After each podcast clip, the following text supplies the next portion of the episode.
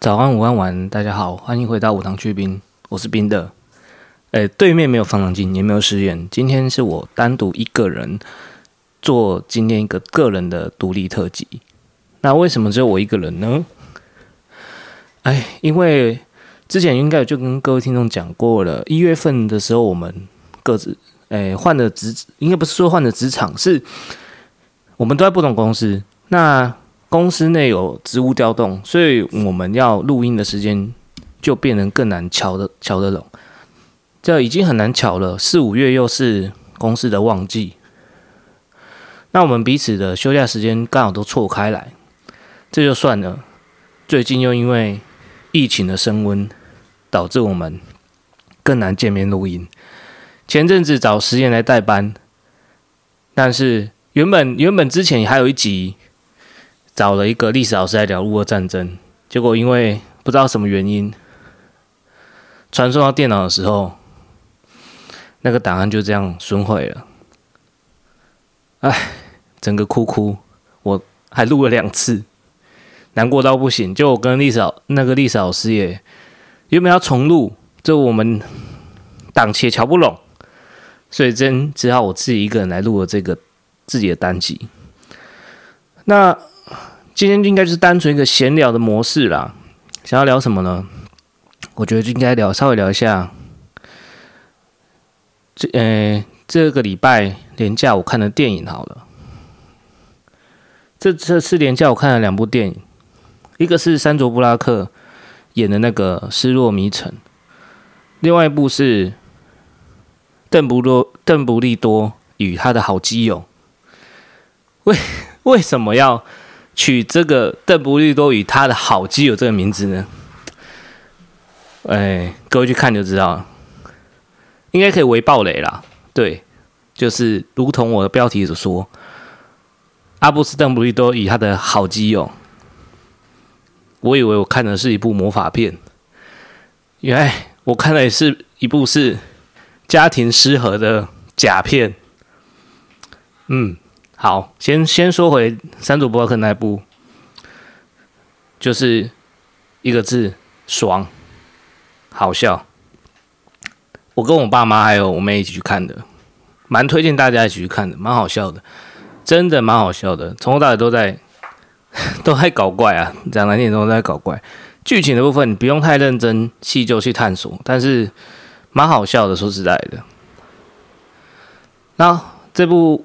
珊卓布拉克这部《失落迷城》应该就不用多做解释了，反正就是很爽，大家去看就对。那回头讲这部邓布利多与他的好基友，两个半小时接近吧，我记得是两个半小时的时间。呃，我觉得他没有前两集好看，我觉得应该是应该是他家希望第三集有。很多打斗的画面，或者是一个一个系列的 ending，这种这种感觉。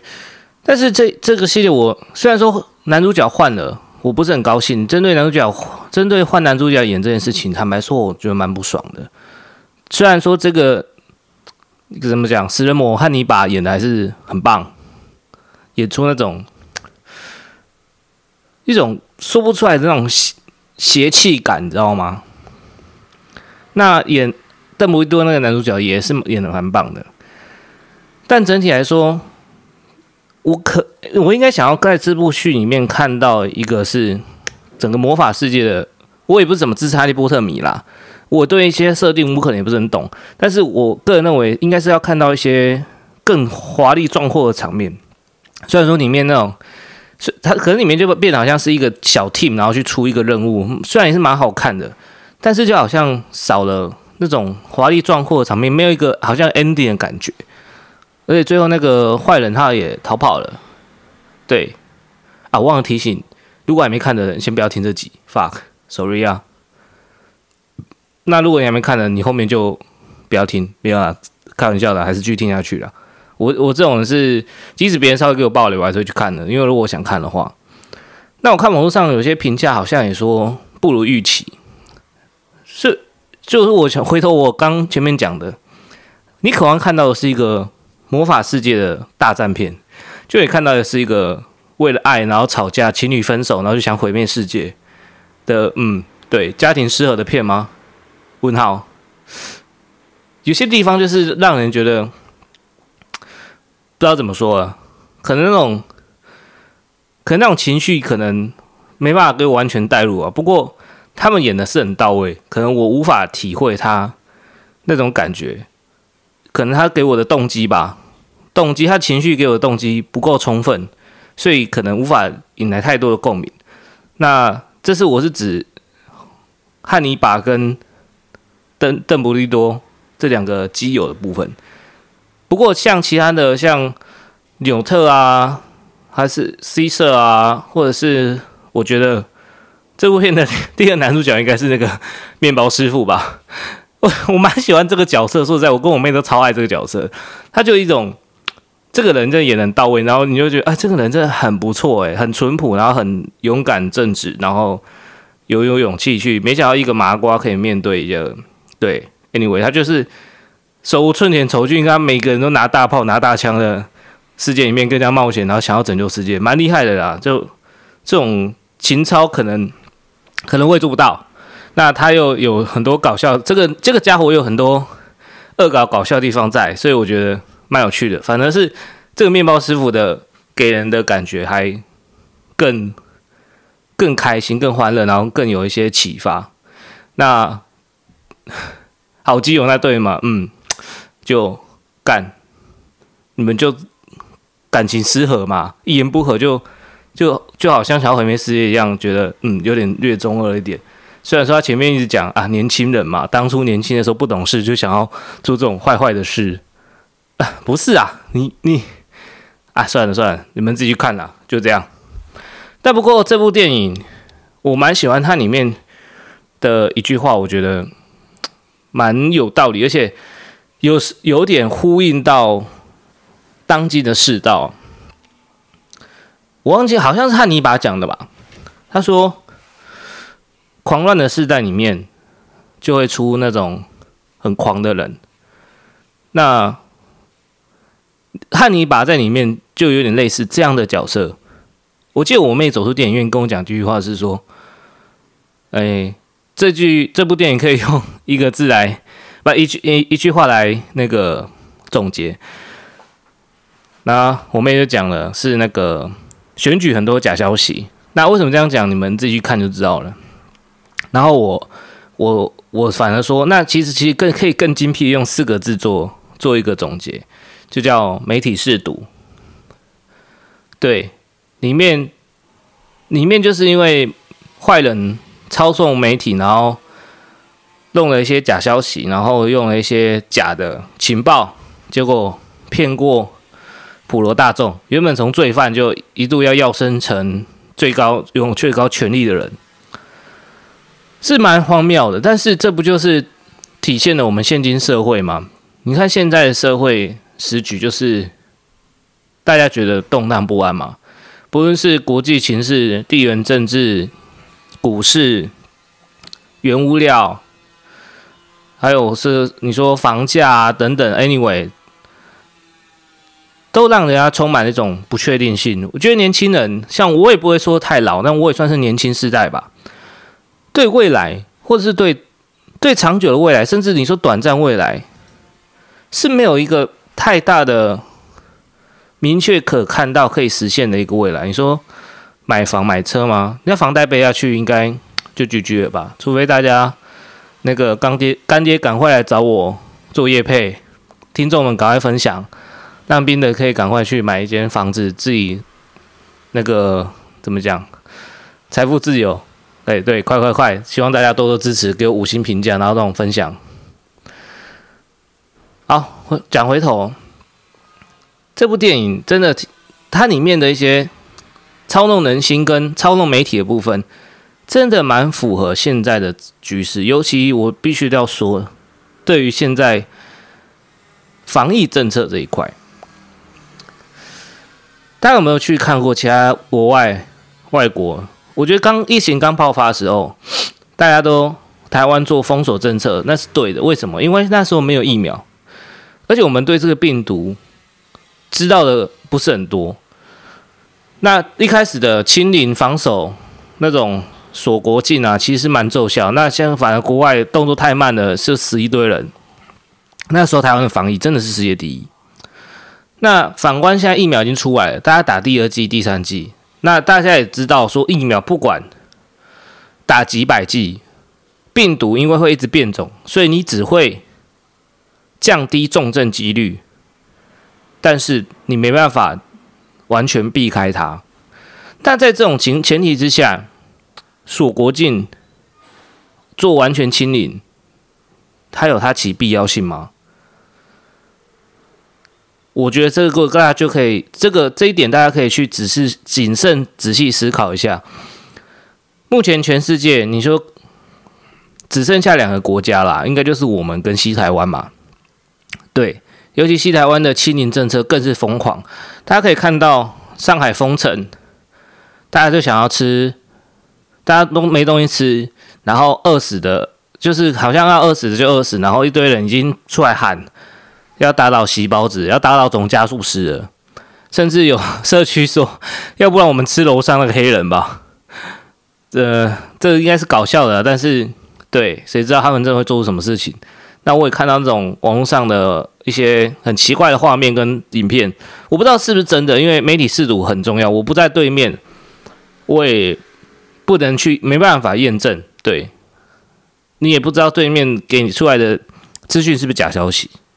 但我我敢我知道，以对面政府这种集权国家的尿性，一定资源掌握在少数人身上，然后没办法发下去。即使投入再多的爱心物资，我个人认为他们分配的问题一定会，他们分配一定会造成问题，而且会造成很多人是处于饥饿状态。那有没有饿死？我不知道，搞不好已经有了，只是他封锁消息不会爆出来。你就我们知道，搞不好只是冰山一角。我说或许有可能，那我们还有必要这样子维持清零吗？如果你已经知道说，你不管打几剂加强针，你还是会中，你只是不会有轻，你只是不会有重症而已。那要不要干脆就直接开放？我觉得大家可以思索这个问题，因为你一直一直不去开放，你只会让你的医疗资源过度浪费在这种地方。我觉得是比例原则啦，你为了少数几个不愿意打疫苗，或者是有机遇重症的人，你们就情绪勒索所有人。呃，我也觉得这样或许或许有点不太对。对，再加上，哎，对我公司附近有人确诊，哎，超麻烦的。我也去做快筛插鼻子，过了五天再插一次。这也是为什么我跟方朗庆没办法合体录音的原因之一。虽然我现在没有，我现在还没有到自主隔离的阶段，因为我不是跟他。那个重度接触者，对，没有亲密接触，哎，不是亲密接触，这样讲好像怪怪，好像某一本网络小说，对啊，就是没有跟他有太多足迹重叠，只是只是我们在大约同一个社区，所以我们那边的人全部几百人都做快筛，那目前是都阴性了，那要等第二波的快筛之后，对，我看我的鼻孔可能会插到喷鼻血，可能会变非常大之类的吧，哎。想到一天到晚要快筛，其实我觉得蛮烦的。好，我继续讲。前阵子因为政府，也不是前日前几天呐、因为政府这个清零的政策，所以，诶、防疫指挥中心好像有讲吧，好像啦，要把健身房，我看到是这样，要那个没有打第三剂的人要禁止他上健身房，要打第三剂才能去。哦，我昨天还特别。我已经一个多月没去健身房，所以 昨天还因为这个看到那个前几天看到这个消息，然后跑去健身房健身，然后顺便问一下教，顺便问一下教练跟柜台人员，然后他们是说目前还没收到，因为他们是听体育署的。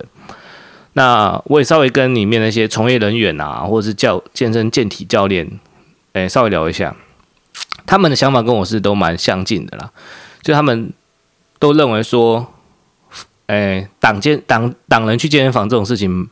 蛮没有功能的，蛮没有功用的，不是功能，抱歉。为什么？因为坦白讲，你健健身房，你说是人，诶，是人员汇集的地方，没有错。但是它有，它会比捷运，会比其他，你说餐厅或者是八大场所更容易做人员汇集嘛？而且普遍，我认为，就我认识 会上健跑健身房的人，大多啦，就以我的交友圈来来来看，他们都蛮不会跑其他怪怪地方的，就要么就在家，要么就是去健身房，不是在不是在健身房健身，就是在去健身房路上，都从事一些很健康的活动啊。原则上你说会有太多什么群聚感染或足迹重叠，那其实你在其他地方的。危险度应该比健身房还要高，所以你说挡健身房有什么用吗？那是不是应该干脆说全全台湾的人都没打第三剂都不要出门好了？所以我认为，你说挡健身房，就感觉好像有一点点给去健身的污名化的那种感觉。哎，这样讲不知道会不会会有人来挞伐我啊？算了，anyway，因为我个人就是会健身的人嘛，我觉得说靠腰啊，我就。我放假的时候不是在睡觉啊，就偶尔去健身房跑跑、看看电影。就我休息就很单纯，然后你现在跟我说健身房要打第三剂才能去，那捷运、电影院、餐厅，甚至是你说那种怪怪的声色场所，或是 KTV 那些怎么办？那不是更多吗？那还跑趴还不是在跑趴？哎，就这样吧。很多人就一堆各种护航啊，我也不知道该说什么。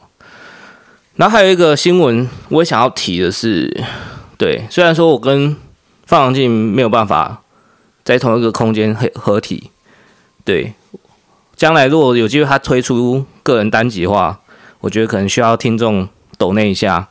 为什么？因为我们只有一套一套录音器材啊，你做一套录音器材情况下，你没办法没办法我们自己录自己个人单集，所以需要靠各位干爹们，好，或是厂商们啊，希望赶快发发现这个对。没什么出名的，不要再讲他小的频道，赶快来抖内他分享他。如果你想听听干话，听听那种靠北时事，还是靠北一些没有逻辑的一些新闻，或是靠北一些，anyway，你说身边的人没有录用的废物学弟，不知长进的后辈，然后四位数仓的四位数仓的长的学长，那个公司的肥猫，对，那就赶快抖内给我们，我们会帮你靠北他。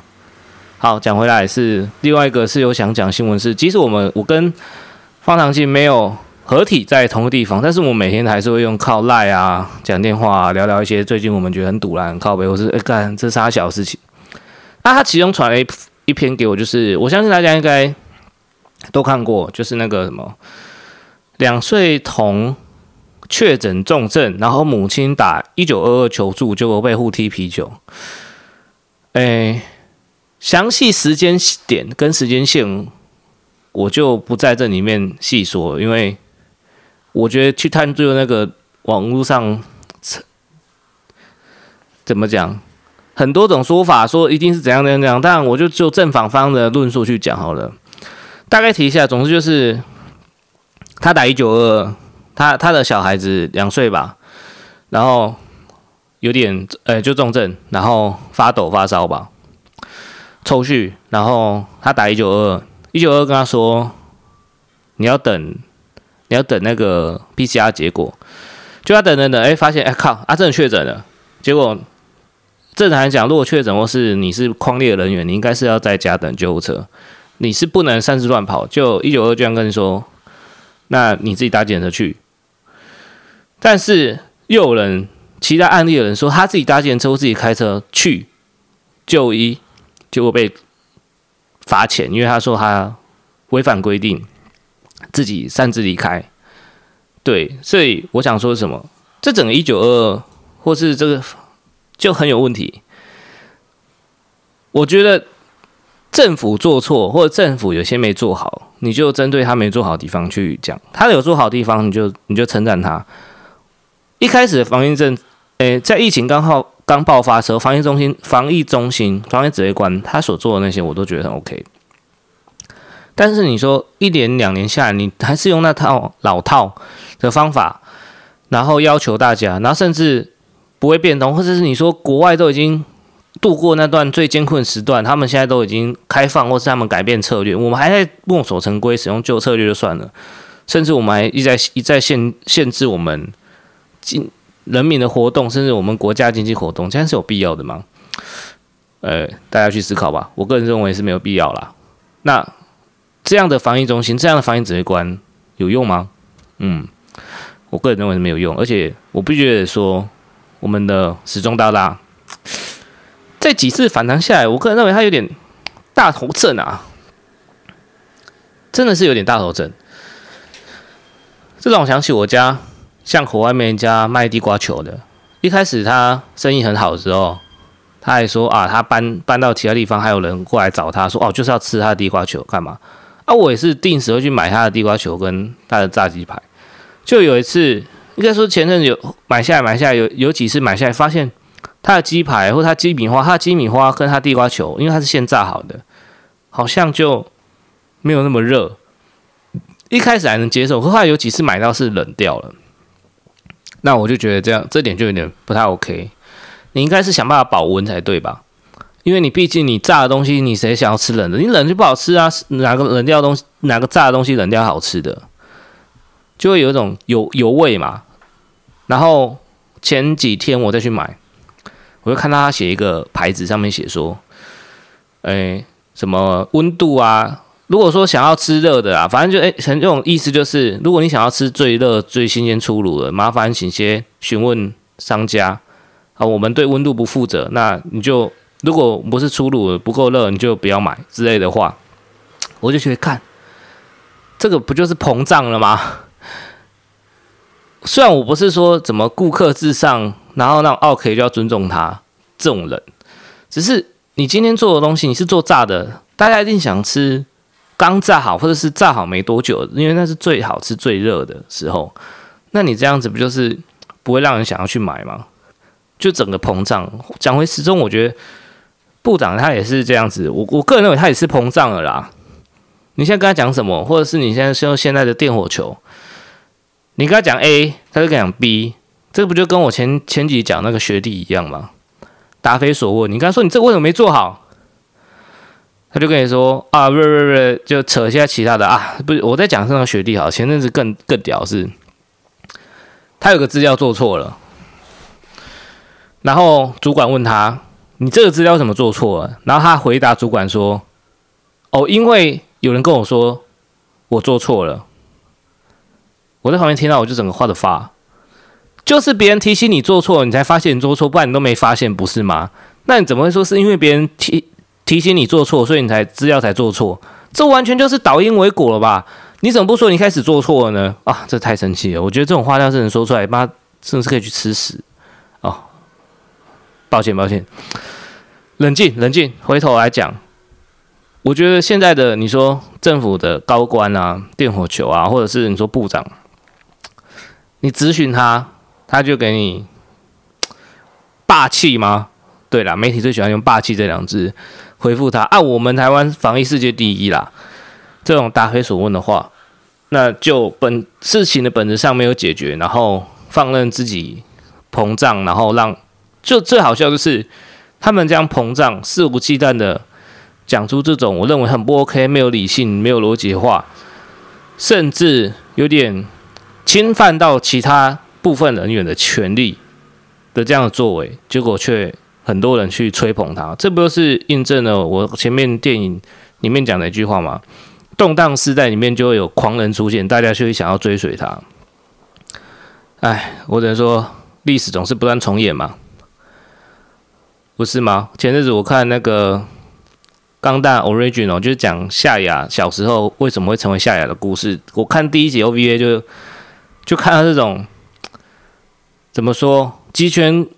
独裁者、集权国家或者这种就萨比家嘛，集权他们独裁者操控了军队跟言论，然后想要想要控制人民，历史真的是不断重演。我为什么我觉得看完这部片最有感的，既然不是什么对于哈利波特的魔法世界观的一种感慨，还是干嘛？居然是一种媒对媒体试读这件事有种有所感慨，我觉得可以分享给大家。大家可以不妨去思索，我们真的要追随这样子，不要说追随，我们真的要吹捧已经膨胀、已经肆无忌惮、已经非常的傲慢的政府，还是我们应该心平气和下来分析每一段事情、每个事件背后应该去解决的方法嘛？我觉得大家可以去思索，包含我就讲了这个两岁童的母亲。下面的言论，我觉得只能说让人恶心了、啊。这边说啊，为什么你小孩生病了，你不赶快送他，自己开车送他过去？那你要知道是他为什么要打一九二，他就是不知道该怎么做啊。那一九二给他指导前后矛盾或是有所出入，互互推啤酒，说这个你是你要找新你要找地方地方政府的啦，然后或者是说你这个要这个不是我管，或是或是前面前后给的指导不一样，我觉得这就是我们政府应该要去反省的地方，而不是你说怪罪于人民，这样我就觉得很不理智，怪罪于人民，怪罪于个人，那。你们这不，你们不是最喜欢这种大政府的吗？那为什么要怪他个人呢？那他听从大政府的指导做错了，上网或者是不要说上网，这件新闻曝光了，那你再攻击他，我个人是会很矛盾。何况我觉得大政府这种行为，很多时候不一定就是正确，不一定是绝对对的。如果这样，如果是对的话，那希特勒不就是对的吗？我知道这样讲超政治不正确，应该会很多人来干我。但是我只是譬喻嘛，举例嘛，对，我们要思索是一头过热的吹捧，往往就是准备要错误的开始。每个历史事件你去回回回顾，希特勒当初的支持支持者多不多？非常多。老共当初的支持者多不多？很多。但他是发生六四事件的。你看现在外面一堆。人家很多小粉红在吹捧自己国家怎样怎样讲，可是你看上海人是不是生不如死？我们也不应该漠视那些少数人的权利，而应该要正公平的、有效率的去解决这件事情。对，那这集要这样吗？再题外话一个好了，大家 最近在 po 食物照。因为上海不知道谁说什么啊，台湾鸡在涨，台湾的鸡蛋涨价，台湾还有什么吃？就大家开始 po 食物照，是蛮地狱的啦。虽然很母汤，这样做有点不人道，哎，但是蛮地狱，蛮好笑的。或者说，强国人如果不醒悟，他们自己也是永远对这种感觉怎么讲？斯德哥尔摩好像也不是，应该说是你。你是被害者，你反而加入加害者那一方，我觉得超级无敌不理智、不理性，甚至没有逻辑的。大家要去思索，这个防疫政策对我们国家是真的有必要的吗？好吧，我想就这样吧。暂时也想不到什么笑话要讲，这集就二十几分钟，个人单集。希望大家对欣赏进戏院支持邓布利多与他的好基友，真是 gay 爆了。